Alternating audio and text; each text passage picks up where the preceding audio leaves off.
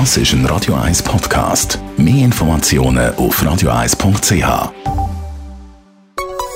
Der Konsumententipp auf Radio 1 präsentiert von comparis.ch, einem führenden Schweizer Internetvergleichsdienst. comparis.ch ja, die grosse Shopping-Rabattschlacht vom Monat November steuert auf ihren Höhepunkt zu. Morgen Freitag der sogenannte Black Friday und am Montag darauf dann der Cyber Monday. Spezialangebot und Rabatt und Prozent stürzen auf uns ein von allen Seiten.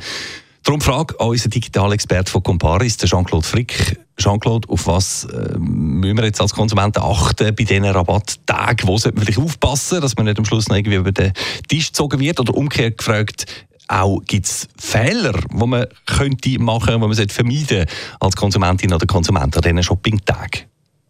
Definitiv ein Fehler ist, solche Shopping-Tage ohne vorbereitete Einkaufsliste anzugehen. Also sprich einfach mal zu schauen, was es da so gibt. Weil dann ist die Chance relativ groß, dass man eben irgendetwas kauft, weil es so schön blinkt, weil es 50% heisst oder weil es im Laden halt ganz vorderst auf einem coolen Tisch präsentiert wird. Also bitte macht euch vorher eine Liste, überlegt euch, was du wirklich braucht und versucht den ganzen Rest zu ignorieren.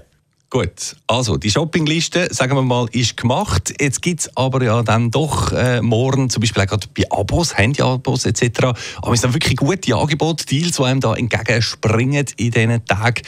Was äh, leistet uns da ans Herz, um darauf zu achten? Es gibt zum Teil recht krasse Deals, also Mobilfunkabos, die vielleicht noch die Hälfte kosten oder andere Abo-Dienste, die viel vergünstiger sind in diesen Tagen.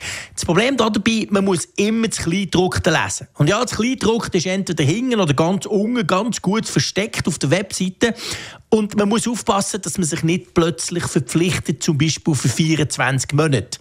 Das ist eine bekannte Masche, die die Anbieter machen, dass sie einem zwar einen guten Preis machen, aber eben, man muss das 24 Monate lang zahlen.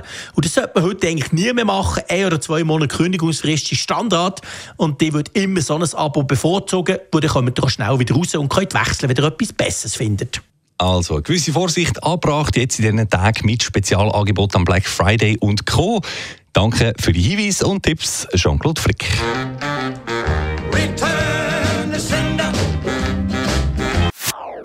Das ist ein Radio 1 Podcast. Mehr Informationen auf radio1.ch.